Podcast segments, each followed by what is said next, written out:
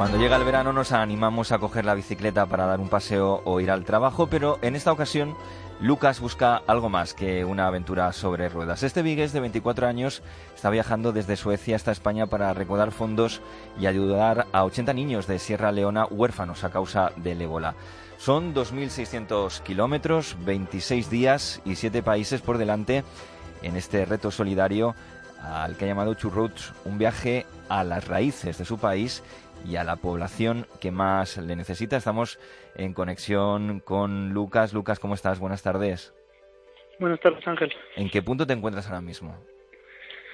Pues ahora mismo estoy en el norte de Francia, en una ciudad que se llama René, entre París y Nantes. ¿Cuántos días, ¿cuántos días llevas ya encima de la bicicleta? Pues este es el 17 o 18 de viaje ¿Sí? y uno menos de bici, porque también no de descanso. Bueno, entonces, ¿cuánto te queda?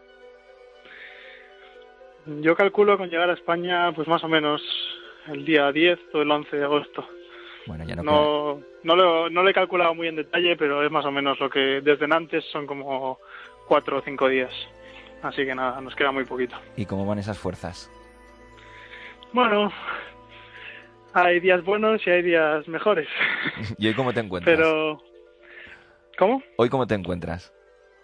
Cansado, bastante cansado, la verdad, porque en Francia hay mucho sube-baja y luego el tiempo muy malo, llueve todos los días, o sea que Francia se está haciendo sufrir un poquito, pero seguimos, seguimos en la bici y seguimos avanzando ante todo.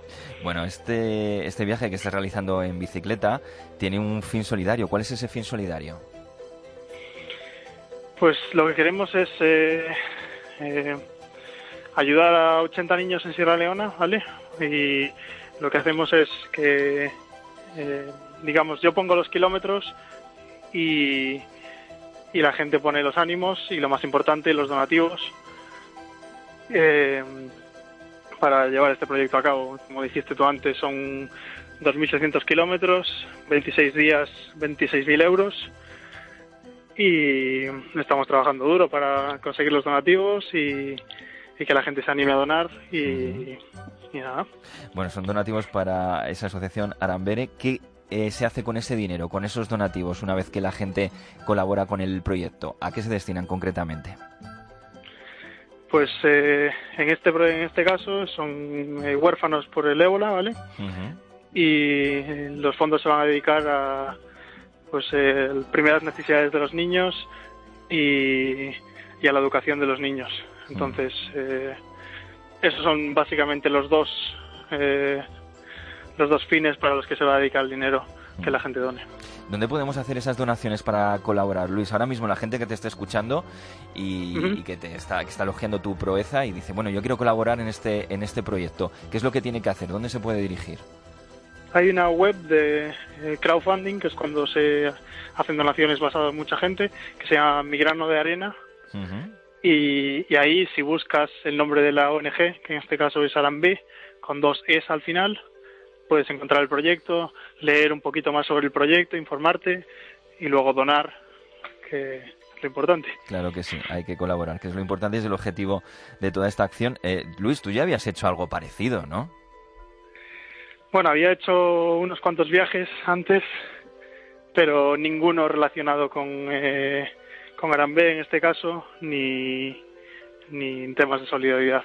Bueno, pero has hecho sí viajes en bicicleta. Lo tuyo es la Viajes bicicleta. en bicicleta, sí. Sí, sí, sí, sí. Además, por sitios, por sitios un poco más lejanos, ¿no? Como Taiwán. Correcto. el primero, el primero de los que hice fue en Taiwán, hacer la isla de, de norte a sur, también solo. Y nada, fueron 500 kilómetros en eh, cinco días. ¿Y cómo es eso de recorrer tantas ciudades solo? Hombre, en, parte es, es duro, obviamente, porque vas solo todo el día y no tienes nadie con el que hablar, pero por otra parte te ayuda a, a meterte más en la cultura local y en, y en el país, en el caso de Taiwán. Mm. O sea que es, un, es parte de la experiencia, digamos. Cuando Ah. vas acompañado es como que tiendes más a ir con el compañero que vas. Oye, ¿por qué, eh, ¿por qué tienes este amor por las bicis? Lo digo porque, mm, además de esta aventura en Gotemburgo, que, eh, en Gotemburgo, que es donde tú vives, dedicas tu tiempo a recoger bicicletas abandonadas para los que no pueden permitirse comprar una. ¿Qué te motiva a hacer todo esto desinteresadamente? Bueno, básicamente esto es, es un proyecto, ¿vale? Que eh, hacemos dos, dos veces al año y es básicamente porque mm, a mí me, siempre me ha gustado ayudar a la gente y organizar, siempre me ha gustado temas de organización.